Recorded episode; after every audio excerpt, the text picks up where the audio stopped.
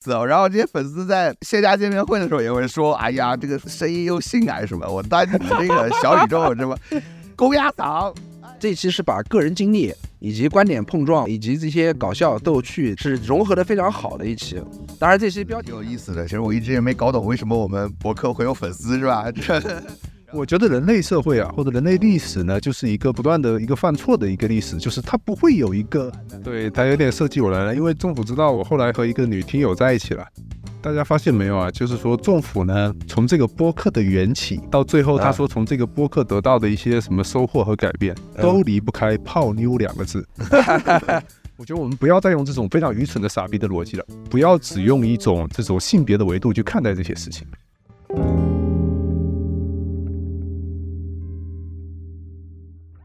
大家好，这里是直男烧杯的第二十八期，我是仲甫。大家好，我是曹老板。大家好，我是贝奥。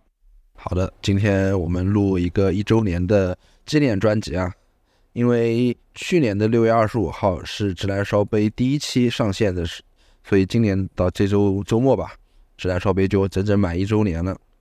我们当时做的时候，其实是计划。一周上线一期，所以一周年的话，至少应该有五十二期左右。结果现在是二十八期，差不多将将好是一半。所以我们平均两周一期的频率在更新。这一期节目呢，主要是想聊一聊做播客一周年来大家有什么感想，包括三位主播播客给我们三个人各自的生活啊，或者说是一些对内容的思考啊，带来了一些怎样的变化。我今天我的提纲里面的第一个问题啊，第一个问题，我想请曹老板跟贝奥先聊一聊，就是说，当你们开始做播客，对不对？你身边的人啊，包括说不定是家长啊、朋友啊，可能因为因为去年因为去年开始录这个播客的时候，我跟曹老板还是单身啊，我们可能说不定我们认识约一些约会对象也会问我们关于播客的事情，所以我想我想问你，当你们被别人问到为什么想要做播客，以及为什么三个直男要做两性情感播客的时候，你们都是怎么回答的？啊，曹老板要不要先说？其实我最早的想法非常简单，就是说，因为我跟你们不在一个地方，对吧？然后我这个人呢，生平说实话交朋友非常少啊，两只手能数得过来的朋友的数字。以前我跟贝奥的一个联系是，比如说每周五晚上我们会一起联机打游戏，然后呢，跟你其实等于是没什么太多的联系。我希望我们有一些这样的一些更多的联系，其实是因为这个原因。你这样说的好像我们过去很不熟似的，不是不是不熟，而是说我觉得因为大家不在一个城市，可能半年都不一定见得上一面，吃得上一顿饭，那这个之间的关系可能会慢慢淡掉。所以我当时你最早提出这个想法的时候，我就觉得，哎，这是一个维系大家关系不错的一个办法。这当然是最主要的一个原因了。其他的可能就是说，贝奥觉得说我们需要输出一点声音，需要能讲一些话的地方。OK，这个我也同意。虽然我的输出欲其实没有那么强，有人推着我做这个事情，我觉得挺好的。至于你说为什么要做情感，我记得情感这个方向当时是我提的，是你提的吗？我怎么记得是我提的？我我记得是我提的。哦，没事，没关系，没关系。关于这个播客怎么起源的，我们三个人各自有各自的版本。我们今天就大家各自聊各自的版本。对对，我记得是我提的，因为我说讲情感呢，最主要的原因是第一，这个东西还是有人聊的；第二呢。它安全。其实我有看到说有一些听友们，他们会在留言啊，或者在群里面跟我们聊说，哎，不如讲讲你们比较兴趣或者专业的这个领域的东西。但是问题就是，我觉得吧，我们如果要讲的话呢，就两种可能性，要不然就是放不开，讲不全，撒谎，就是说不了实话；要不然呢，这个东西可能录了也不一定上得了线。就是很理解说当下内容创作的这种环境嘛，大概是这么一个情况。但即便如此，我们还是有很多期节目是上不了线的。比如说，我们之前有一期节目讲到说，越来越多女性喜欢各种各种辅助的玩具，是吧？男人会不会有危机感？会不会因此被取代？结果那期我们聊得过于黄了，是吧？其实虽然我不觉得很黄，但是反正被判定过于黄了，这个也上不了线。以及我本人其实非常想做一期的，就是说，当时我策划这个选题的话是改革开放一代他们的性启蒙史。对吧？就从八零后这一代人开始讲，你们从小是怎么样接触到这个东西的？当然是男生视角了啊。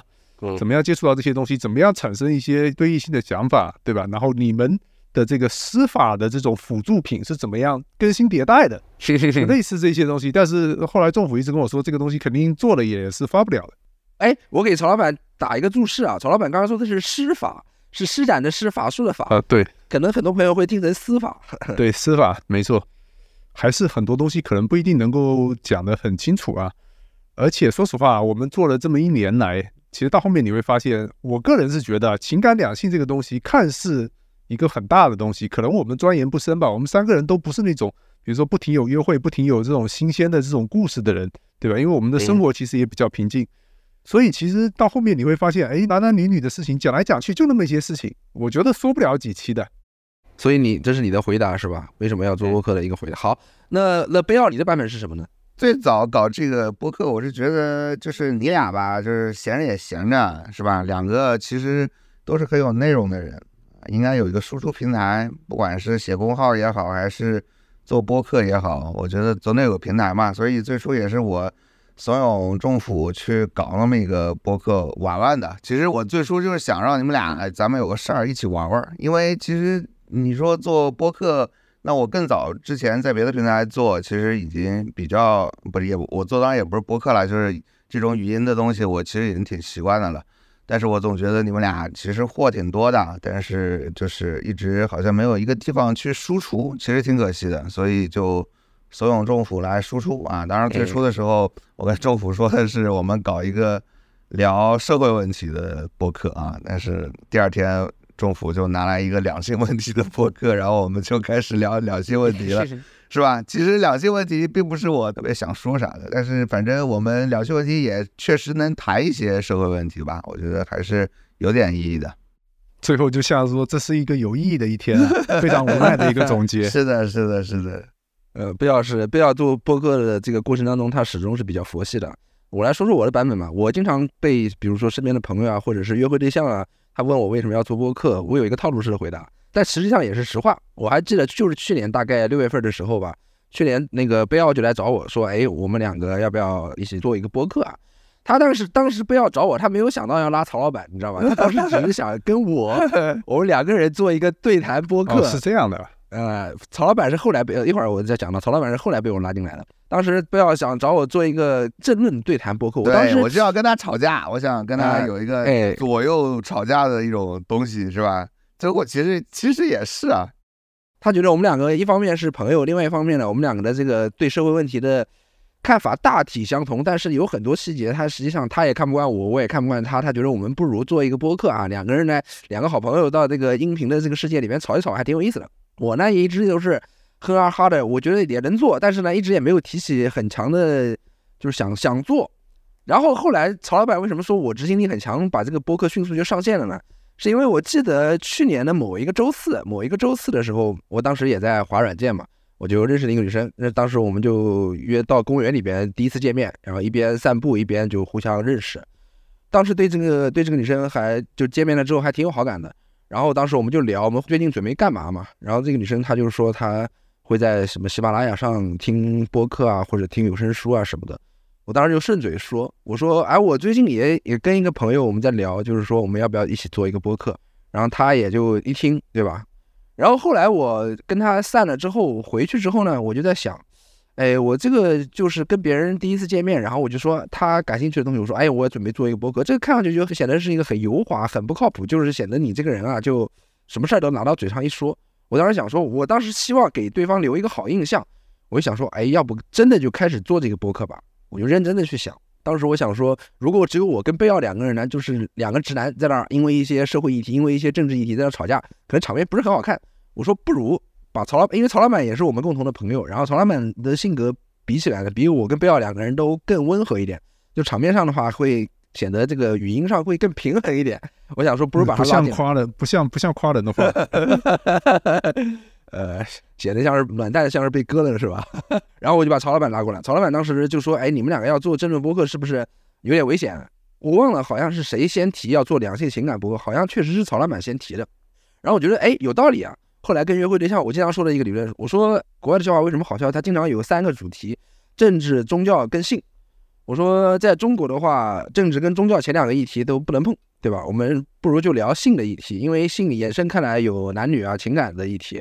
那这个议题呢，基本上每个人都会多多少少涉及到，除非你是个无性恋，对吧？你多多少少你会涉及到一些这个两性情感的这个男女的话题，这是每个人都会关心的。因为你如果讲一个很小众、很垂类的东西，比如说我讲我什么什么历史啊、什么政治啊这些东西，只有特定的人群会感兴趣。而且说老实话，出于一个制作的角度考虑，讲性的话题，大家听过我们过去的节目也知道，我们没有什么理论预先要准备一些书面的材料去看书啊，其实没有，因为两性的话题大家坐下来随便写个提纲，随便就可以聊。这样的话也不对哦，我还是有看书的哦，不像你们，我是有看书的哦。OK，好，啊那本期本期我们一会儿请曹老板推荐给我们推荐一些书，给我们开个书单，好吧？请大家开一个书单。对，然后回来之后跟那个女生是周四晚上第一次见面，周五的时候我就拉着他们两个开始录制了我们第一期，因为我们第一期也是在聊大家怎么使用优惠软件嘛。然后当天晚上我就开始剪，第二天周六的时候就上线了。这就是我们播客的来历，这是我们三个人有各自的版本，当然，当然大部分都是没有什么太大的出入啊。然后第二个问题，我想问你们两个，就是说，我们每次录完节目之后，然后最后经过剪辑啊，经过加工啊，然后包经过编辑，呃，上线，上线了之后你们会听吗？上线了之后，假如你们听自己之前录的播客的时候，和你在录制的当时，你感受有没有什么不一样的地方？或者说，你觉得自己在你通过在一个第三方平台上，比如小宇宙，你听自己的在节目里面的说话，和你自己想象，和你自己一开始录节目之前的想象有什么不一样的地方？就是听自己节目的感受。刚开始听的时候啊，就觉得我这个人废话特别多。我以前完全没有意识到这一点，我废话废话很多，就有的话像这样，我会重复两遍，对吧？嗯，然后会经常问你们一些对吧？是不是这样的一些口癖？口癖特别多。我以前从来不怎么觉得，我以前一直觉得说我是一个表达极其流畅的人，从来不知道自己在外人面前的形象是这个样子的。这算是一个自我的认知得到了一个突破吧。其他的倒没什么。你要说观点类的，我觉得一直，反正我一直都是想到什么说什么的嘛。嗯，不要呢？啊，我很少听，我大概也就是那几期比较热的，我可能会听一下，其他的我基本小宇宙不是很经常打开。但是我听过之后呢，我就感觉就是每次我都感觉我靠，我好像还有很多话没有说，是吧？每次感觉这个政府又在偷偷摸摸剪辑黑化我，是吧？没有没有，我每次剪辑，包括我把那个原始的录音逐字稿编辑之后扔给剪辑剪的时候，基本上只是删掉了一些废话，或者删掉了一些不适合出现在节目里的过于敏感的议题，基本上不会针对你去删减的，怎么可能呢？我靠，你要不你要不下次录完了之后，你先听原始音频，好吧？你先听我们腾讯会议的原始音频。我无所谓，反正我这个反正这个人设本来就不是一个正面人设，在小宇宙是吧？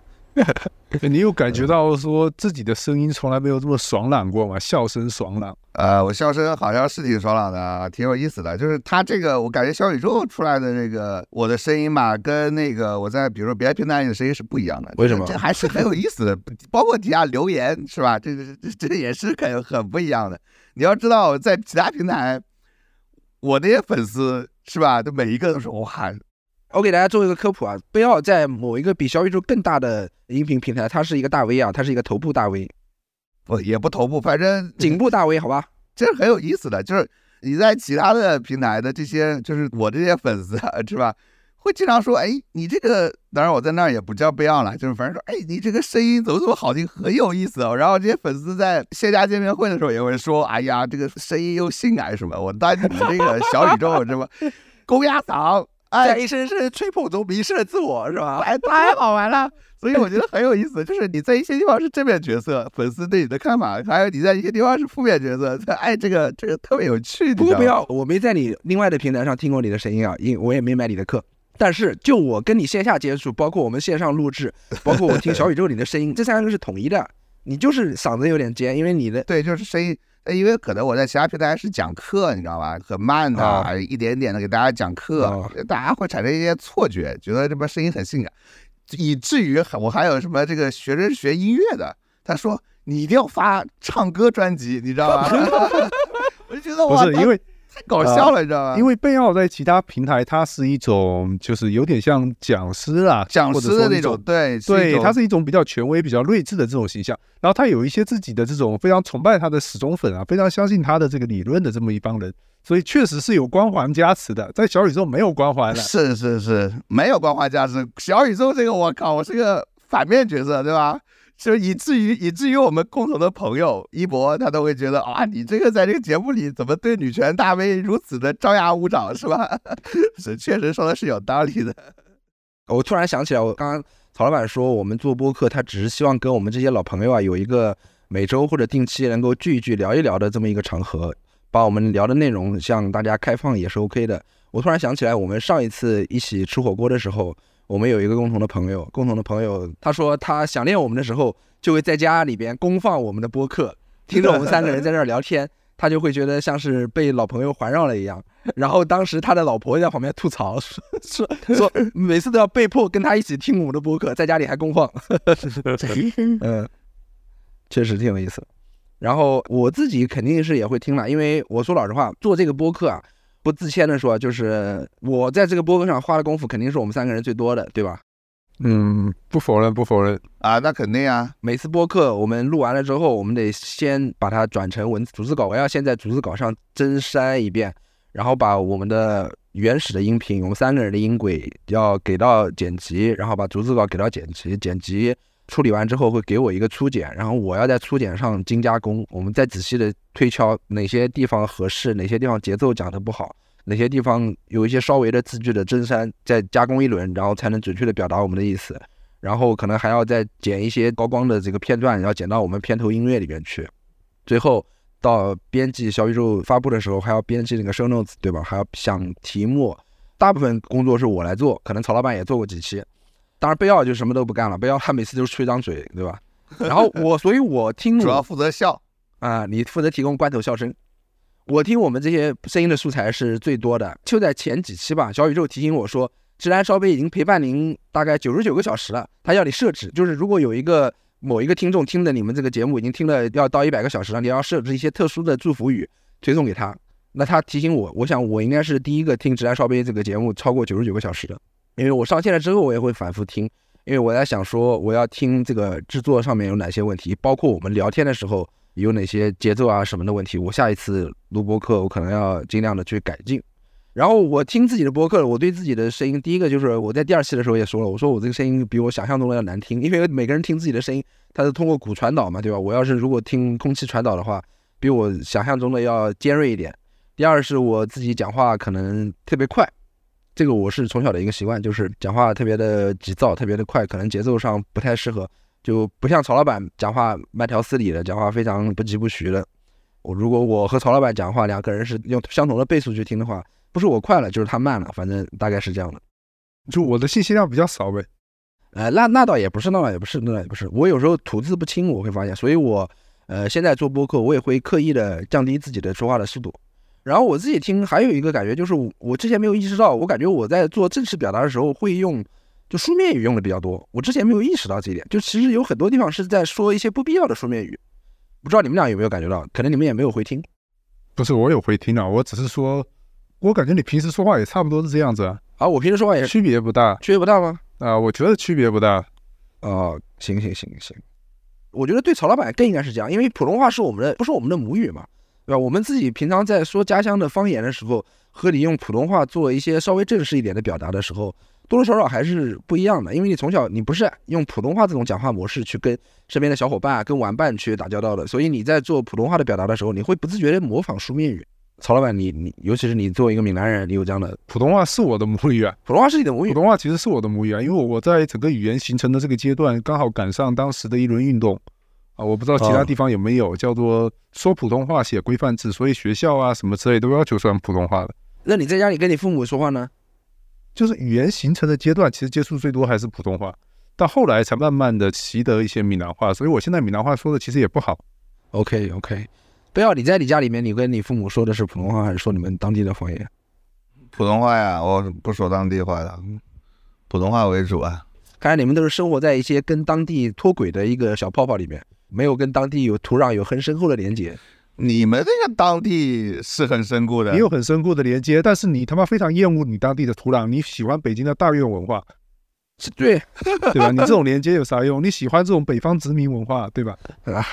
这是另外一回事儿。但是我的意思就是，我从小我不是像这样我说这些文质彬彬的话成长起来的，我都是跟小朋友在那儿互相骂脏字啊。我的家乡是一个以方言脏话，就是生殖器充斥着方言语句闻名的一个地方。嗯，从小就一逼屌操，对吧？对对对对对对，是这样。对，好，我们下一个问题啊，是你从你自己录过了这么多期，然后也或多或少也会回听，你自己从制作或者是从主讲人的角度，你最喜欢哪一期，以及你最不喜欢哪一期？哎，我现在回看一下，我想一想啊，我如果不看的话，我现在回忆起来，可能还是假设我们三个人是父亲的那一期，我个人会比较喜欢。啊，对、啊对，因为我对这个问题确实，我觉得我想过一些。就如果有一个女儿，我应该怎么对待她，或者什么之类，这些事情是我平时有事没事的时候，确实会反复想的，反复思考的。所以我觉得那一期基本上就把我的很多观点都传输出来了嘛。而且其实通过那一期，也是让我们有一点点站在女生的视角上面去思考这个问题吧。嗯，曹老板说的是第三期，曹老板说的是第三期爹位大赏那一期，这期的标题叫“爹味大赏：冒号直男发现青春期的女儿看黄片该怎么办”，这是一个标题很耸动，但其实内容还是挺有意思的啊。曹老板，你继续说。没有说完了嗯，说完了。哦，对，你还问我最不喜欢的是吧？呃，对，那个贝奥，贝奥，你先说你最喜欢哪一期吧。最喜欢哪一期？我最喜欢我呃炮王那一期，啊，那炮王没有没有没有，我对炮王其实也没有那么大兴趣。哎，最喜欢那期就是我们跟女权对谈那期嘛，被骂了一千多条的那期挺好的。我觉得既然能骂一千多条，那说明我们五百多，五百多，没有一千多。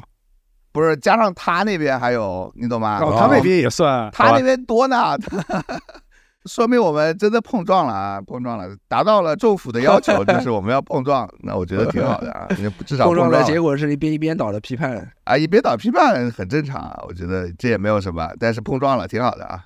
我自己最喜欢的那期，我跟曹老板有点重合啊，因为我之前如果跟别人推荐，比如别人让我推荐他，呃我们有二十多期嘛，最推荐哪期不？我也是推荐第三期爹位大赏那一期。我是从内容制作的角度啊，我觉得这一期的我们当时聊的，就是因为刚开始聊播客嘛，大家还是比较有激情的，而且大家的故事也没被掏的那么干。这一期是把个人经历以及观点碰撞，我们三个人的观点碰撞，以及这些搞笑逗趣是融合的非常好的一期。当然，这期标题看上去也很下三滥，所以它可能也会吸引了一些，可能大家听进去之后，点开来听之后才发现，我们三个人确实没有表面上的那么低俗啊。不，你我觉得你这个意思好像是在骂我们的听众，是吧？我们取这么下三滥的标题，吸引了一般下三滥的听众，就这种感觉。没有这个意思，绝无此意，绝无此意。我们的听众不是主要还是被杨伟那期吸引进来的吗？啊、对，也杨伟那期我们讲了啥？为什么为什么你们都没有最喜欢？杨伟那期，我觉得大家也聊得不错吧，就是主要是我的坦诚，你们两个都在那遮遮掩掩的，觉得哼哼哈哈，不向听众坦白的，主要是我在坦诚。但是那期标题是很耸动，然后呢点击量也很高，当时小宇宙也推荐到最热榜上。但是我觉得杨伟那期，嗯，就是我现在也想不出来他到底为什么不是我最喜欢的一期。我觉得也不错吧，也也还可以推荐吧。但是如果你让我推荐我第二喜欢的那期，实际上是第七期还是第八期？这期的名字叫“滚床单前读数学书助兴”一个问号，三位直男聊亲密关系中的精神生活。这期主要是我在聊，然后他们两个像看怪物一样的看我。但这期主要是我聊的比较爽，聊的比较嗨。我们精神需求没有你那么高，对。曹老板，那你觉得你最不喜欢的一期是哪期？我觉得有几期就是包括跟那个孟尝，包括跟 Alex 老师，对吧？聊的那几期，就是、当然我对他们两个人我的看法都是还蛮正面的啊、就他们都蛮 nice 的，虽然我们想法不一样，但那两期我觉得是比较无聊的，因为停留在了非常多形而上的这种层面去争论一些术语，争论一些非常形而上的东西。而我其实个人是不太喜欢去谈那些特别理论性的这些玩意儿的。明白明白。曹老板刚才提到了两期是，一个是第十期，直男如何学习成为女权主义者，头部播客主播给三个直男下乡支教，这是这期的标题，以及第二十期，就是我们最火的那期，他被骂的最狠的那期，就是他讲的比较理论的两期。那个那个贝奥呢？贝奥你最不喜欢哪期？长远那期我也不喜欢，太像一个发布会了，你知道吧？就不像一个，哦，你懂吗？不像一个对谈节目。对对对，这是这也是我的感觉，就是太像发布会了。嗯就是我们仨自己聊啊，怎样？我觉得都还行。嗯，对。实际上，我跟听众朋友们介绍啊，就是我们其实不是说每一期录的播客我们都放出来了，其实我们也有一些录完了之后听了之后，我们觉得就效果比较一般，我们就没有放出来。哦，对，我们是有几期没有放出来，对吧？对对对，有期跟那个其他的女主播一起聊的。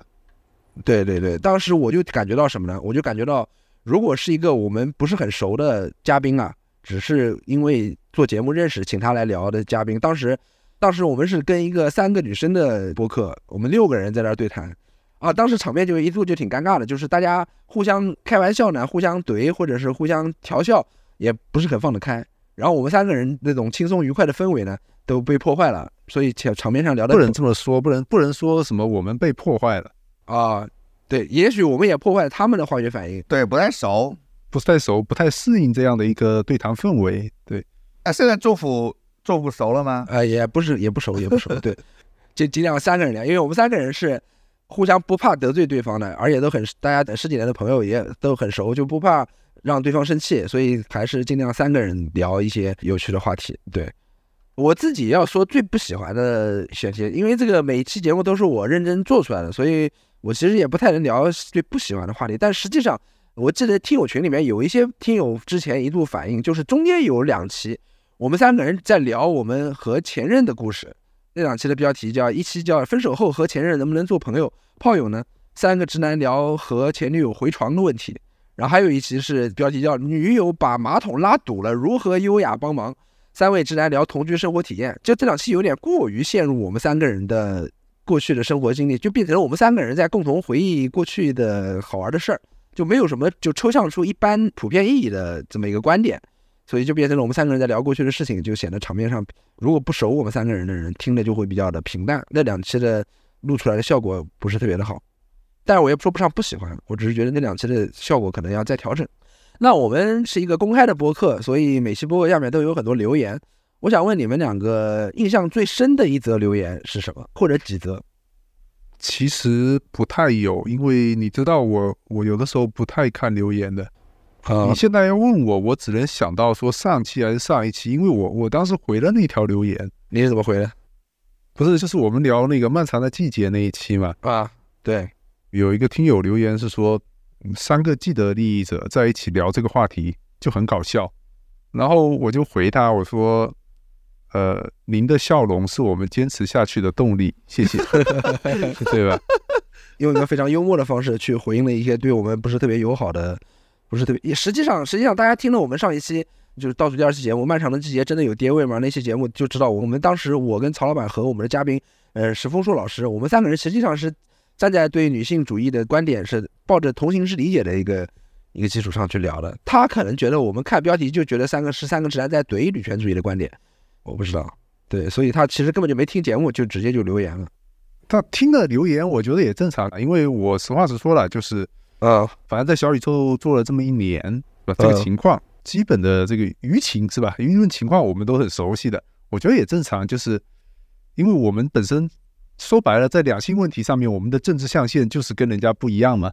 你说什么别人都不喜欢，这个也很正常。而且就说白了，我们也没有打算说为了让听众喜欢去讲一些听众喜欢的这种观点或者立场。我从来也不是一个女权主义者，至今不是，我相信以后也不可能是。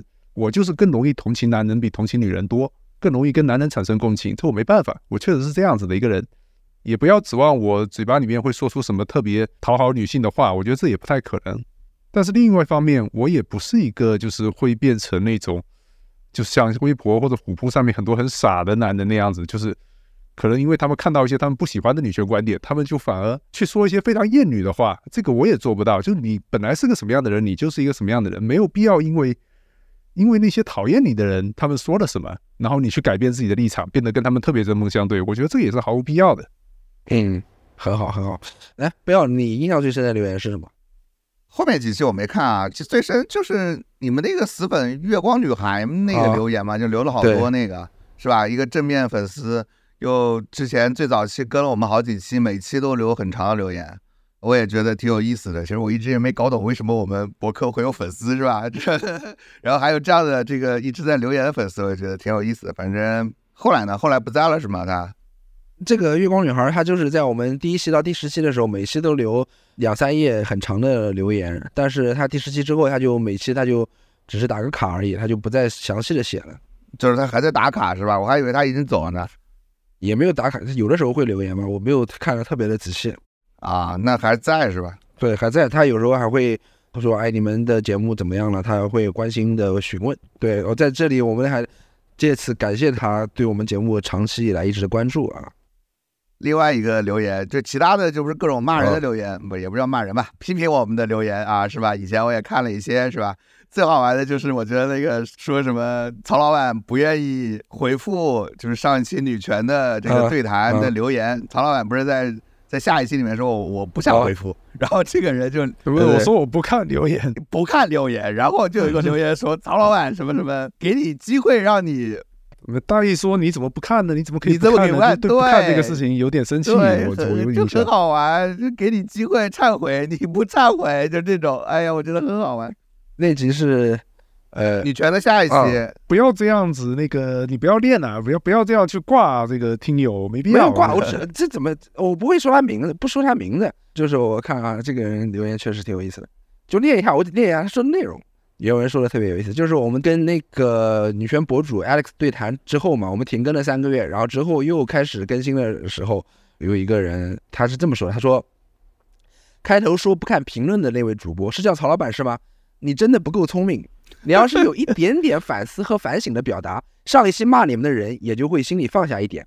很多听众虽然骂你们，但是还是希望你们能自己反思。听众还是想给你们改过自新的机会的，结果真是令人失望呀！我上一期狠狠批判你们，没取关，可是这位姓曹的态度，这回我必须取关了。你们在挑战听众的底线，你们这个节目没救了。这是他的第一篇，他紧接着又留了一篇，他说一些知识分子，像梁文道先生、陈丹青先生这样的人，他们的评论区偶尔也有批评他们的，他们不去看，这个是应该的。因为梁晨这样的人基本没有说过什么错的话，他们的评论区说他们不好的是那些完全没文化、不讲理的人，这种评论不去看太应该了。可你们不一样啊，你们说的不对呀，你们说的不对还不去看评论，也就是你们坚持认为自己对，也就是你们否定听众对你们的批评。那你们说聪明的听众还能听你们的节目吗？你们在挑战听众的底线，你们真是不聪明啊！嗯，呃，我觉我觉得他部分如果说我的话，我觉得有一部分是对的，就是我从来就不是一个聪明的人，但我一直有一个你说人生观还算什么，或者说处事的逻辑吧，行为处事的逻辑。我觉得人的情绪呢，还有你的时间和精力是一种珍惜的资源，你只能把自己的情绪，还有你的想法、你的思辨或者什么之类的，留给一些比较重要的人。我的意思并不是说觉得听友们不重要，虽然我确实是这么想的啊，虽然我确实是这么想的，啊，确实觉得说听友们其实没那么重要，就是你们怎么骂我，其实我确实无所谓，或者你们怎么夸我，我也无所谓，我确实觉得你们不重要。但是另外一方面呢，我其实是想借这个机会啊，跟这位听友说一下，就是我们对你来讲其实也不重要，你就当我们错了吧，就当我错了，你为什么要受到我的情绪影响那么大呢？没有必要的，你就把我当个屁放了吧。就是外界尽量少让外界的东西去影响你自己的心绪，我觉得确实没有必要，对吧？就是这样子，大家生活都会比较自在一点。嗯，好，这是来自于曹老板的这个金玉良言。我感觉曹老板其实是我们这里面最那啥的一个了，这啥呢？并不是我比曹老板更负面，这曹老板是压根就不想跟你们聊，就是聊都不想聊。啊对，曹老板更无视你们，就是我还说我们来讨论讨论，是吧？对我已经很久没有那种说，哎，我要去改变一个人的想法的观点，就是或者有一个人想法在我看来错的特别厉害，但这个事情它不会去影响我的心情，不会去影响我的行为。我觉得大家如果能成为这样的人，我觉得挺好的，生活都会舒适一那点。曹老板，我这个我我顺便问一句啊，曹老板就是年轻的时候有我说我想干一些比如说启蒙啊之类的事情呢，就是到现在就是还说已经彻底放弃，就啊起鸡巴蒙，反正你们都这样了。不是，也不是我年轻的时候，那个时候大家都比较自负，大家都觉得自己掌握了宇宙真理，对对对，对吧？我我觉得我们三个人都一样，是吧？甚至至今为止，比如说贝奥和和政府仍然觉得自己掌握着宇宙真理，虽然他们的宇宙真理是完全对立的，可能完全不一样的，对吧？是吧？但我现在慢慢的、慢慢的蜕变成一个可能比较保守主义的一个人，就是我觉得没有宇宙真理，我觉得也不是没有宇宙真理，就是各玩各的。我觉得人类社会啊，或者人类历史呢，就是一个不断的一个犯错的一个历史，就是它不会有一个很完美的解决之道，或者说一个很完美的去，不管是处理两性关系也好，或者处理社会问题也好，一个非常完美的理论。我现在渐渐觉得这个是没有的。相反，那些提出一种终极解决方案的人，我是非常警惕的。我现在变成慢慢变成这样的一个这种顽固、保守、老旧的这样的一个人物了。就随着年龄增长，是不是都会有一点这样？就我我也有点这样，但是政府是不是这样的？那倒也不尽然。哎，我刚才想说什么？刚刚曹老板在说的时候，我突然我刚刚想插话，我一直等他把话说完，结果他话说完，我也忘了我要说什么了。我说远了是吧？你想想，你想想，你想想，不，这件事本身也挺重要的，因为我们做这个播客是吧？刚开始有一点点说是要争论啊，或者说要表达一些东西的这个诉求是吧？但是在曹老板这里，他觉得这些东西其实是不重要的，就是基本上无视，不是不重要，就是对我来讲，有些东西它已经没有必要讨论了。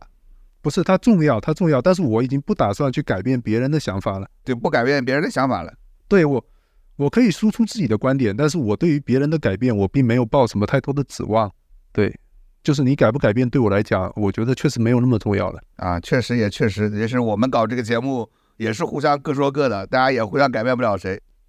对，我会比较在意说，比如说，哎，你们两个人的看法，我可能会在意的。如果未来我有子女的话，子女的看法我也会在意的。那更遥远的人看法，我可能就就无所谓了。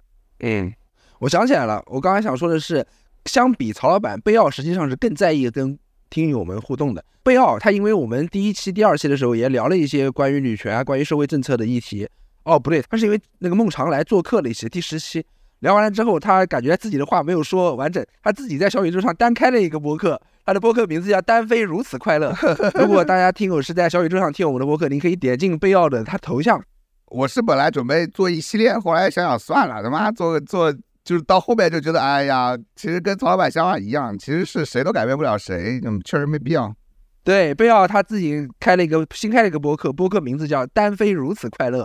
然后第一集非常正儿八经的，非常像给学生上课，非常像在像他在其他平台给学生上课，起了个名字叫做《激进女权与自由女权的核心区别》，给大家上了几分钟课。我靠，有兴趣的朋友可以去听一听那期播客。那期播客里面的贝奥跟他在我们直男烧杯节目里面的贝奥完全不一样，是一个非常的娓娓道来，是一个声线非常低沉的一个讲师讲师型的这个声音。然后印象最深的留言，我自己印象最深留言也是跟贝奥差不多吧，就是那个月光女孩，哼，当时我还有点感动了。我心想，我靠，做一个播客，能得到一个听友他如此投入的去听我们的内容，把我们随口闲扯淡的一些东西当做一个严肃的内容去听，我觉得还是有一点受之有愧的。对，包括其他批评我们的博客，而且主要是批评曹老板跟贝奥的博客啊，我都觉得，哎，你们批评的有道理啊，你们骂的声音再响一再响一点。但是，但是。但是有一个博客，有一期博客就在我们上次跟那个 Alex 对谈的那个被骂的最狠的那期博客之后，下面有一个人，我记得我之前在节目里面也说过，有一个人回复说：“哎，政府你怎么能跟曹老板跟贝奥这样的两个人交朋友的呢？你怎么能忍住跟他们俩做朋友的呢？” 然后下面有一个别人回复说：“你以为政府是什么好东西？他跟曹老板跟贝奥是一丘之貉。”我靠！我当时这个我心里面记恨了许久，跟这个评论。还是有点不服的，对吧？觉得还是有点不爽的，跟我们是一丘之貉，这个这个说法侮辱你了，是吧？那也不是，也不是，怎么可能跟他俩一丘之貉？这个这这个留言道出了事实的真相啊！我们三个人确实是一丘之貉。呃，没事，不愿意跟你们混迹，好吧？好，然后我们到了最重磅的啊，不是也没有最重磅，对对对，下一个问题我列的是说。哎，因为我们三个人实际上之前很长时间我们都是写文字的嘛，对吧？我们三个人之所以认识，也是因为我们大学哦，对了，有很多我身边的朋友啊，什么有很多问说，哎，你们三个人怎么认识的？因为我们三个人对吧，也不是校友，也不是亲戚朋友，就是我们三个人当年是因为在人人网上，就是当年一开始叫校内网，后来叫人人网上写文章认识的，对，所以我们三个人之前是一个文字输出的老手。然后我就我就想问你们两个，就是说你们觉得做播客这种录声音？和写文字，他们在这个内容生产的逻辑以及和受众互动的这个感受上面，你们觉得做播客和写文字有什么不同呢？我还是比较珍惜文字这一块的，就是我写的东西呢，还是会很用心的去打磨，就觉得这个东西拿出来是我的脸面，我会有这样的一个感觉。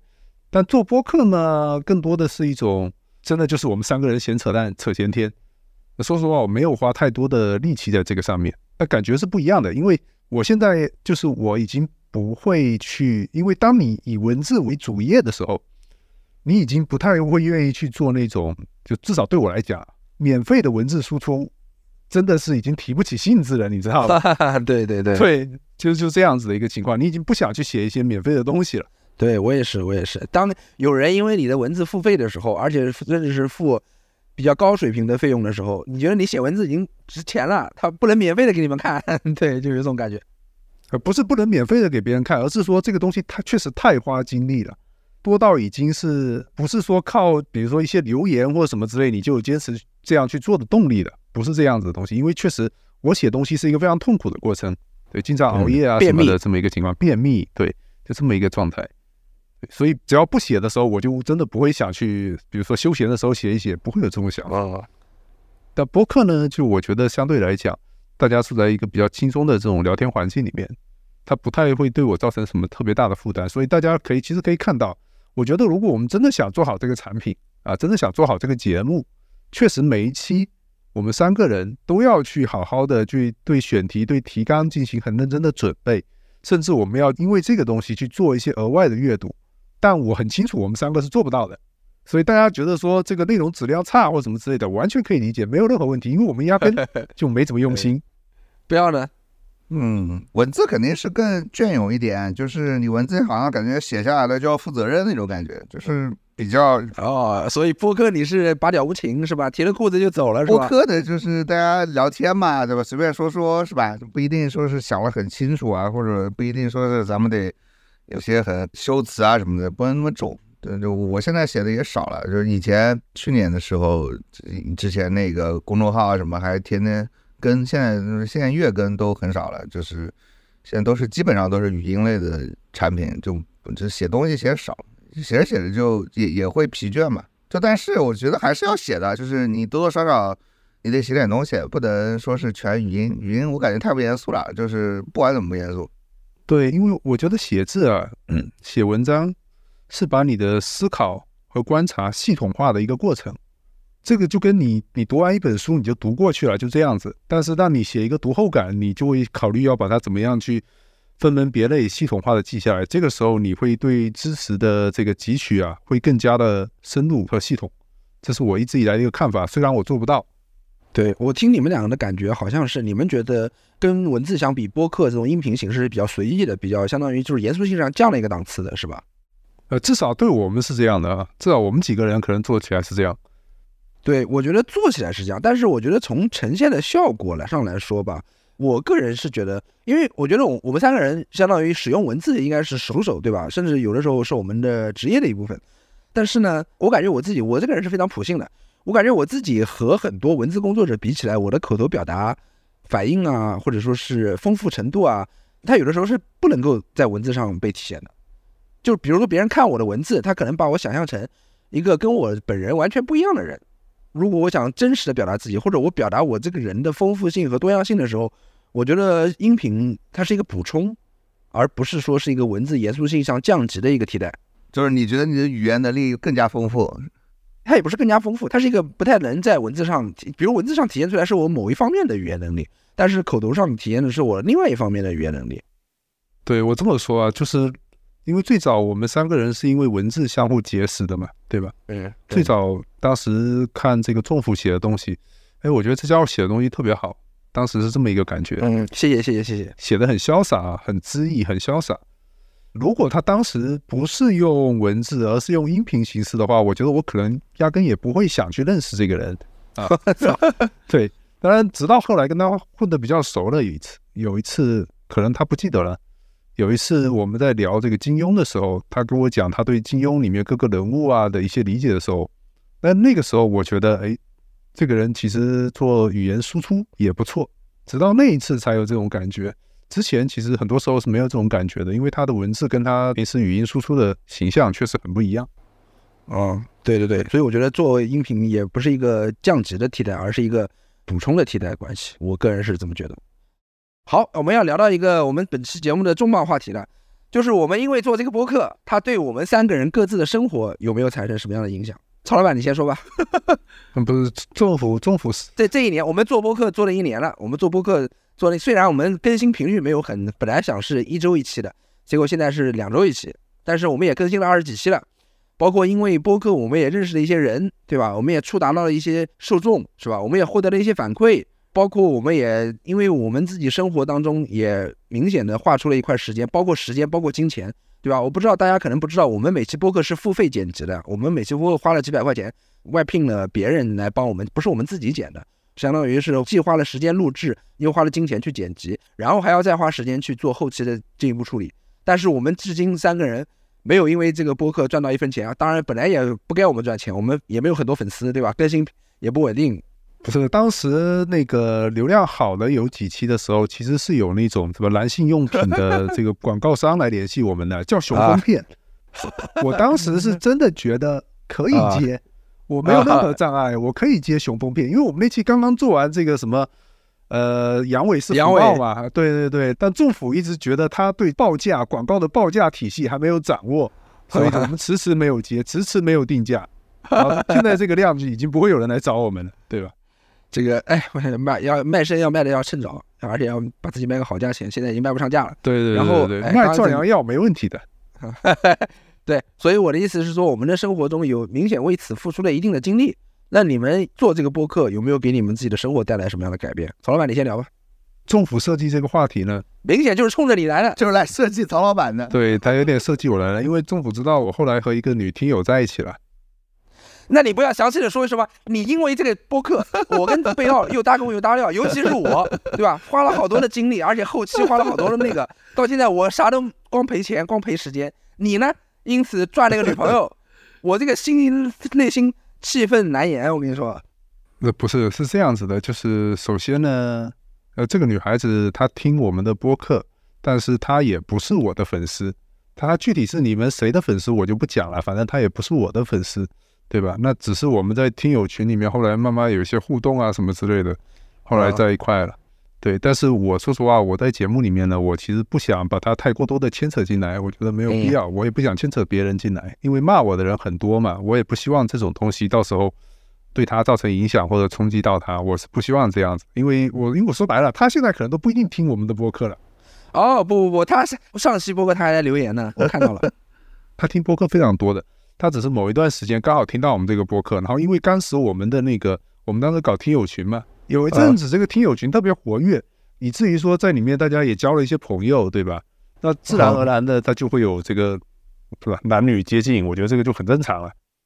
我跟大家说一个有好玩的事情啊，就是刚开始做这个播客，好像是第一期还是第二期的时候，曹老板在群里面跟我说，说我们三个人，他当时特别的异想天开，他说我们三个人能不能立一个誓约，就是我们这个播客将来无论做的再大，我们都要不睡粉，我们都要坚守不睡粉的信条。你知道吧？呃，现在想起来特别好玩。不，这个这个事情是这样的，因为因为后来政府啊明确的跟我讲说，我从来没有答应过这个事情，这个是只是你提议，但是我从来没有答应。政府说他从来没有答应，政府说反正政府当时说了很多非常恶臭的话。对，你可以理解政府那个时候的心态有点像摇滚明星的，所以我就想，既然既然这个东西政府自己都不遵守，那我一个人在这边守身如玉，何必呢？哎哎哎哎，你什么意思？我没有不遵守啊，我从来每次什么聚会啊，什么都是彬彬有礼的，跟大家都是保持等距的啊，没有任何你跟有谁听友有过从甚密的往来。不是，是这样的，朋友，就是你没有机会不遵守。好吧，这样讲会准确一点。你没有机会不遵守，OK？曹老板，你看着我的眼睛，再说一次，我没有机会不遵守吗？你看着我的眼睛，我觉得基本上是这样子吧。感觉你们俩有很多故事，我不知道。呃，我是一个律己慎言的人，对吧？我虽然给大家，可能在我们播客里面，大家听起来觉得我是一个在男女关系上最混乱、最随意、最不拘小节，对吧？最大大咧咧的人。其实是的，其实确实如此。是个屁，确实如此，对不对？不是的，其实我们三个人的这个小群的私聊，如果曝光出去，会变成一个丑闻的，对不对？变成一个政府的丑闻。对，政府的丑闻主要以政府为主。对我怎么丑闻？哦，对，我我对，事实上正好相反，我是比如说跟听友啊，还是跟谁，我都是保持，我都像客服，你知道吗？有很多人来加我，然后我都跟别人，嗯，就是哎，你听完节目，感谢你来收听我们的节目，对吧？谢谢你的意见。我都是像一个客服一样的，我不像曹老板，对吧？有一个女生给他这个示好，他马上就能跟别人在一起。这个完全相反，正是因为曹老板他没有机会，所以他逮到机会他就非常的迫不及待啊，这个大家可以这么理解。不要呢，不要呢，不要你做博客有什么？我这个是吧？感情稳定，无欲无求啊，这对，这个博客本身没有不一定是感情啊，就是你自己生活上啊各方面啊。有有什么变化？因为这个节目发生变化其实不多，但是我会经常，比如说跟我女朋友聊我们的一些议题，你知道吧？就是我可能很早就在我的这个我们博客里提过，就是我女朋友她虽然不属于女权，但是她认为她自己比女权还女权，是什么意思？你不要你不要眼睛看着镜头外说这个话。干嘛？就是比较知道怎么去获取你的合法权利啊！我跟大家科普一下，就是现在镜头里边这个贝奥的女朋友正在镜头外用 用各种各种物品在砸贝奥。哎，不是贝奥，你那个比如说你在其他平台的粉丝就没有人发现你在这里，在这里变成一个两性博主有啊？有有有，我现在是有点这个问题，就是他们还好没有传播吧？要是传播的话，我就不做了。就是这个，如果粉丝都知道，那我就我就不做了。好，那你你好好，那我们还是不谈这个。对，所以万一有我其他平台粉丝听到了，你就一听就行了，就是别串台了，不要串台了，别别串台。是这个人，每个人他有各种不同的生活嘛。我的粉丝其实很多，我的粉丝都想，比如说有很多都想线下约我见面啊，或怎样的。但是我其实或者想跟我交朋友什么的，对吧？但是你是说你另外平台的粉丝是吧？对对对，但其实我完全对他们跟他们交往是完全没有兴趣的。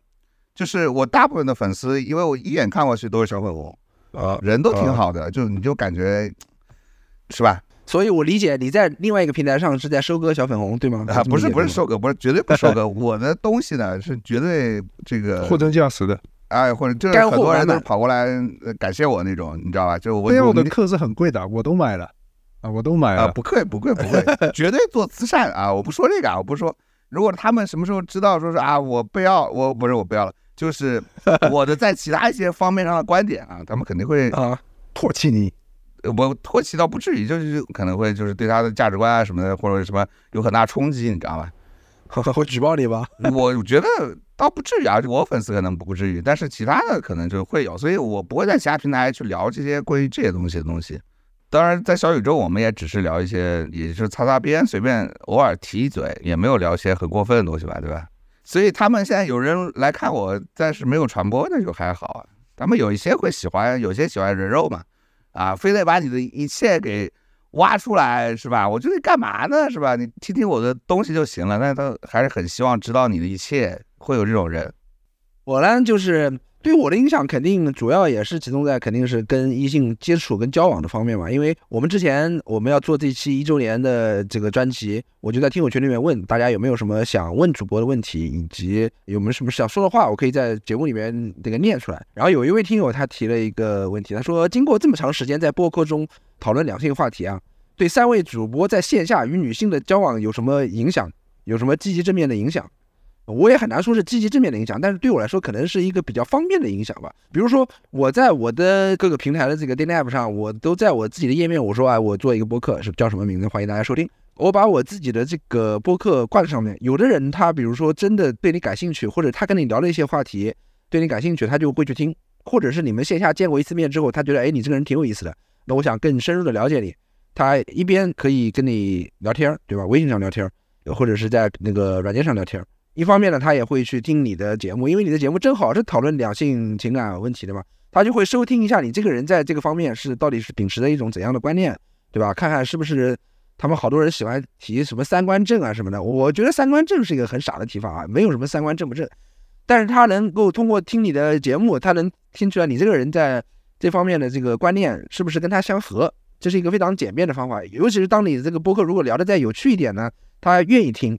他就会听，因为我接触了不止一个异性啊，他在跟你在保持接触的过程当中，他会把你过去的所有代际全部听完。有人跟我说他全部听完了。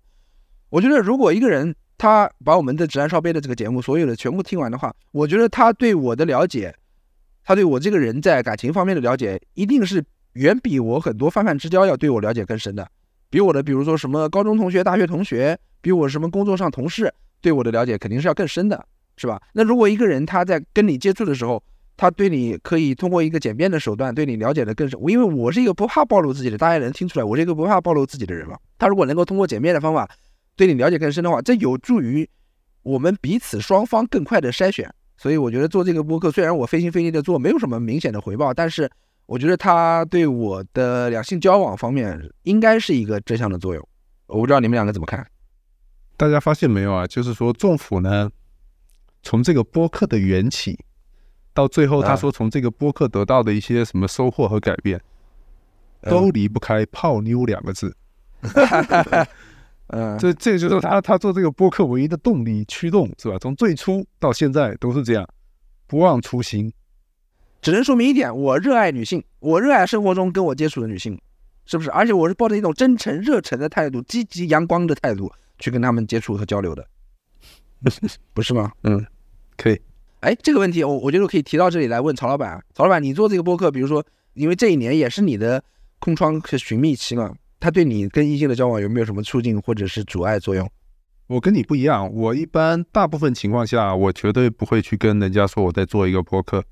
哦，是吗？我绝对不会跟人家说这一点。对我更期待就是，首先呢，呃，我觉得两个人慢慢，如果说合适的话，很多东西是需要在交往过程中慢慢倾诉和了解的。啊，我没有打算说上来就把自己完全的呈现，我跟你不太一样啊。对，而且其次，我觉得我在这个播客里面展现的人格，就是这是我跟你们两个人在一起的时候的一个状态，是吧？这跟和女孩子相处的状态可能又不一样。对我觉得他如果只是通过这个播客了解我，可能会有一些片面的。我想知道你跟我们两个在一起的状态和你跟女孩子在一起的状态有什么区别呢？当然是不一样了。你对待朋友跟朋友谈话的方式和跟女孩子谈话的一个方式，那肯定是不一样。而且通过这个播客里面，就说白了，我一直在表现的这样的一个状态，就是说我是比较城府保守这样的一个人，对吧？投射到生活中，你会觉得我可能是一个对女性不是很友好或者怎么样的一个人。但其实大部分跟我接触交往过的女性，她们得出的结论肯定是相反的。这个我可以证明，曹老板确实生活中。比他在播客里边要生动有趣和两性观不那么狭隘一点，他可能在播客里面也有意无意的在扮演某一种角色，我猜。那倒也没有，那倒也没有，因为说实话，你在生活中跟大部分的女孩子呢，你们就是说白了吧，你在择偶市场里面，我们都知道择偶市场里面有一些非常糟糕的男性，有一些非常大男子主义的人，但是我个人认为，我肯定不属于说大男子主义。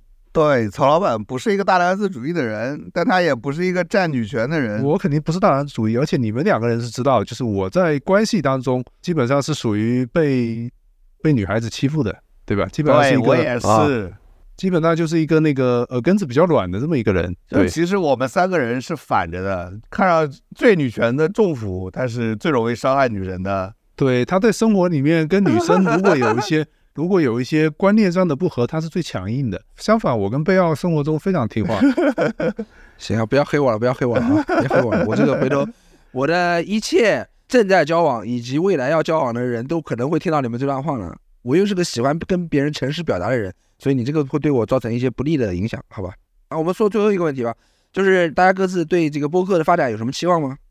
其实我我有在想过，我们是不是可以聊一些别的话题？因为说实话，我觉得男女的话题一直确实是快聊完了，挺抽不化的一个东西。我们是不是可以去聊一些别的什么话题？但这个东西我们要慢慢思考啊。因为我们我们三个人如果聊起来，真的聊别的话题，有可能会聊的特别的，就像我之前说的，特别像这种宣讲、路演，或者说特别理论化、特别形而上。我其实不希望节目做成这个样子啊，我就怕它做的特别形而上。如果我们聊别的话题的话。就我们如果聊其他话题，聊什么社会话题吗？社会新闻？不要聊社会新闻吧。我觉得还是从男女两性延展开去聊，因为男女两性可以聊的话很多的呀。就是我们可以稍微的跟别的搭搭边，比如像我们上次聊漫长的季节，就是一个有益的尝试啊。我自己对播客，我也觉得是应该是有话就聊，没话就不要硬找话，是吧？我觉得我们之前有一段时间好像是在硬找话题聊。但是我又觉得，出于一个做内容的人，他的一个认知，就是很多东西是你去必须得做，你必须得定期更新，你才能有意识的去探索选题、寻找选题，而不是说坐在家里等着选题掉到你脑袋里，是吧？曹老板，我不知道你怎么看。我今年还是提供了很多选题的啊，你今年是提供了很多选题，对对。对我，我觉得你并没有因为定期更新而增加了对选题的思考，你贡献的选题都是什么？哎，一周年了，我们来聊聊天吧，这种。是吧？对吧？呃，对。不要呢？不要你我没有，我没有特别对这个节目有什么特别的希望啊什么的，我就希望我们就经常能聊起来，就是聊什么其实无所谓。不要之前要拉着我们去做抖音短视频，对，我就觉得你们比如说干这个，这小宇宙还是池子还小了一点，我觉得就你们俩，我我觉得可以火起来的。我倒是不想火，我觉得在，我觉得在这边火起来挺危险的。就是在小宇宙，不是在小宇宙火起来，我也觉得挺危险的。就是我，就是小宇宙火不起来，我就很喜欢这种火不起来的状态啊。就是你喜欢这种半死不活，但是我们可以聊点东西，那也对对行，那也行。我觉得这种状态也挺好的。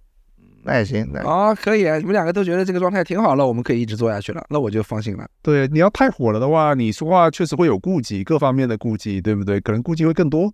这结果就成了我们三个老男人在那儿就是直抒胸臆啊，发表各自观点，我觉得也挺好的，就也没有什么太大的修饰啊什么的，就大家有什么就说什么，也不怕骂，也不怕啥，对，可以时不时的请一些我们的朋友，对吧？三个直男跟他们的朋友们，就对我们在我们请点朋友来聊聊，是吧？我们朋友里面好多啊话也特多那种，行。其实我我然后啊，你说就是我做播客之前呢，其实社会议题我当然会关注，对不对？但是不会这么多的去接触说什么男男女方面的议题，尤其是你想这一年来，你发现远不止这一年啊，我觉得从很多年前就开始了。你但近期这些话题尤为热烈，就是男女的这个对立的这么一个状态。比如说连续出了两个事情，一个是那个地铁上面的事情，还有一个就是这个最近这两天的幼儿说幼儿园的那个事情。后来证明是一个男人假扮女人去造谣的这么一个事情。我确实觉得这种状态啊，这种环境不是特别的好，因为因为我觉得他们陷入了，不管是这些男人或者这些这种女人啊，我感觉他们多多少少陷入了一种就是我或者贝奥特别讨厌的一种底层逻辑。其实政府以前也说过这个事情，就是他们的世界就变成了说只有我们跟他者这样子二元完全二元化的一个世界。两个阵营，只有对，两只有两个阵营，阵营，而不是多元的社会了。对，而且在这个问题的讨论里面，我其实后来慢慢觉得讨论两性的意思不大。为什么呢？因为因为它变成了一个很单一的一个维度，就是我们三个人从来不是这样一个单维度的这么一个人，对不对？但是这个话题本身，还有现在社会的整个舆论场，在两性问题上，它变成非常单一维度的。那这种单一维度的逻辑，我觉得是我们三个人都特别讨厌的。就说白了，这是一个什么样的东西呢？就是说，哎，比如说底层男性觉得我们过得不好，是吧？我们的话语权被剥夺，是因为你们这帮女权干的，是你们这帮坏人干的，是吧？女人觉得我职场上遭遇的不公，各种东西是你们这帮男人干的，你们失败了，我们就赢了；你们糟糕了，我们就过得好了。我觉得这个世界从来不是这样子运行的，就男女之间它从来不是一个零和博弈，而且你去划分世界的尺度也从来不是只有性别这样一个维度。但是我们所讨厌的那些哲学的东西，它有一个共性，就是他们只以一个维度去划分世界，有的是以阶级来划分，你是有钱人，你过得惨了，我就会过得好；我过得不好是因为你现在过得好，或者是以种族的维度，是吧？你是犹太人，他妈的你放贷，所以我作为一个日耳曼人，我过得不好。等到什么时候把你们都拿去烧掉了，我日子就会过好了。这种思维逻辑，我觉得这种底层逻辑就是非常危险的。我为什么不太能接受说，比如说我看到的一些比较极端的女权，就是因为我在他们的愤怒的表达当中啊，我感觉我看到了这样的一种逻辑，包括他们的对立面那些所谓的这种什么乐子人或者孙笑川八的或者其他的一些这种这种底层男性的组合，你在他们的这种言论里面，你也能看到这样的一种东西。我觉得这个这种思潮其实本身是非常危险的，它是一种运动式的思潮，非常可怕的一个东西。那你看最近的这两个事情，一个地铁上面这个女孩子，比如说她去污蔑这个老伯的这个事情，然后还有后面那个男人他跑出来，他假扮女人去说什么他给幼儿园投毒这个事情，我觉得这两个事情的性质真的是都是非常恶劣的，就这他妈这是两个坏人啊，而不是说这他妈这是一个女人或者这是一个男人，他就是两个坏人，这跟性别的关系我觉得没有那么大。我在这个过程当中，我看到有一种逻辑，就变成说，因为这个世界上有坏人，所以我们去污蔑那些，或者说去坑害那些好人。他们认为这样的逻辑好像是成立的，但我觉得这个逻辑是非常混蛋的。就是说，哦，为什么这个地铁上的老伯会受到的污蔑呢？是因为，哎，有一些坏男人他们在干偷拍的事情，所以我污蔑了这个老伯，我情有可原。就同样的事情，那些糟糕的男人，他们也可以用这种逻辑去进行他们的叙事。我觉得我们不要再用这种非常愚蠢的傻逼的逻辑了，不要只用一种这种性别的维度去看待这些事情。OK，曹老板突然上价值了，突然在在节目里上价值了哈。行，最后有什么想说的？没说的，我们就进入最后快速的回答一下听友的一些问题吧。博客里收集了一些听友的问题，听友第一个问题是三位主播的人设有百分之多少是源自真实的自己呢？刚才曹老板说了，他说他博客里的人设跟他本人实际上不是那么的相像，对吧？有百分之多少是源自真实的自己呢？百分之五十有没有？百分之七十？百分之五十到七十应该是有的。就是说我我在面对男人的时候，我大概是这么一个状态，这个是不会假的。啊，你在面对女人的时候，就可能更柔、更更软软的多，对，不是更逗乐一点。对，因为我容易被女性影响和操纵啊，对。不要呢？不要你在播客里的是百分之百真实的自己吗？不是这个不叫人设，我觉得就是我跟曹老板，就是我们说的东西，大部分都是我们就是想的东西吧。只是嗯可能这种你的观点的表达之后呢，别人会以为你生活中也是个什么，哎，张牙舞爪、大男子主义啊，或者怎样。但其实不是啊，其实恰恰相反，我们肯定是反的，就是仅看言论，可能你看不出来我们生活中是什么样的人。啊，我跟曹老板，其实我觉得在对女性这方面其实是挺软的，并不是什么强势的人。就是我我俩就跳出来一个人说，哎，你们是既得利益者，很搞笑，你知道吗？就是就反正不是不不不不，哎，你们没有正确的理解既得利益者这个事儿。他们不是说你对女朋友好是吧？天天女朋友说什么就做什么，你们道你的意思就是天生占有一些优势，结构性的结构结构性的对吧？你不懂这就是刚才我们在说的，曹老板在说的东西，就是你们你们已经预设了一个结构性的，有人是既得利益者，是吧？资本家是既得利益者，美国人是既得利益者，某某宗教是既既得利益者，大家就没法谈了。我觉得后面就就后面全都是这种冲突的思潮。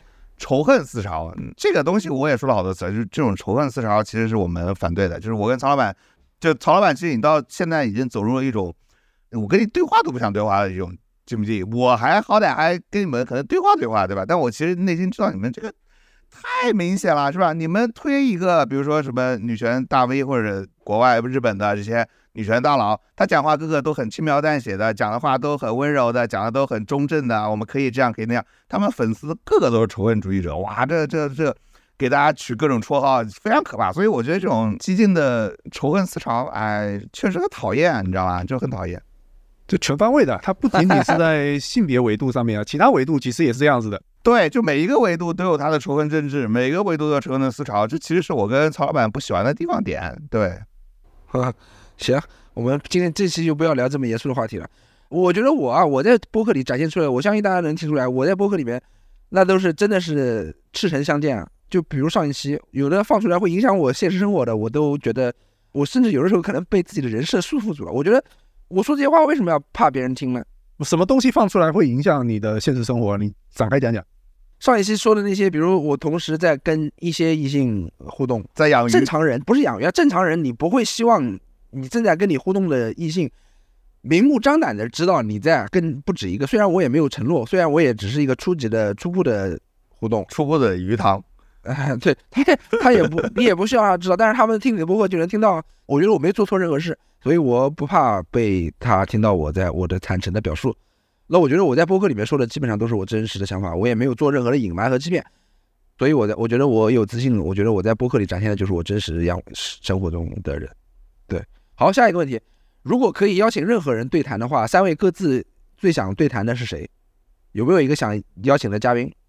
我这么说吧，我以前是做记者的嘛，这种采访其实做的挺多的。但是你要问我最想聊的人、最想踩的人，那肯定是说不了了。说出来，咱们就节目就别做了，对吧？哦，好对对对，我确实是有这个想法，就是我想跟一些人去聊一聊，他们究竟是怎么看待这个世界，他们的认知，我非常好奇。因为有一些人，其实你并不知道他对外的一个形象啊，他真实的想法到底有多大的差距，他为什么真实的是这么想的？这一点会让我充满无限的迷思和好奇。不是，你是想跟你说那种人去聊两性问题吗？当当然不是啦，当然不是两性问题了，对不对？啊，你说泛泛的想跟谁对谈啊？这啊，我倒没有特别突出的吧。我觉得我们这种活动，我们这种博客，如果跟我们以前团体的一些朋友，我都觉得都想聊一聊。OK，我倒是想不出我最想对谈的是谁啊。在两性议题上，我觉得两性上面，你不想，比如说啊，多跟吴亦凡聊一聊，吴亦凡为什么要跟吴亦凡聊一或者？换一个人，比如说，比如说，我就很想跟那个谁啊，那个字是练瞿还是练翟？翟星星还是瞿星星？这是谁啊？这个人是谁啊？我操，都要知道吗。我知道啊，就这个捞女吧。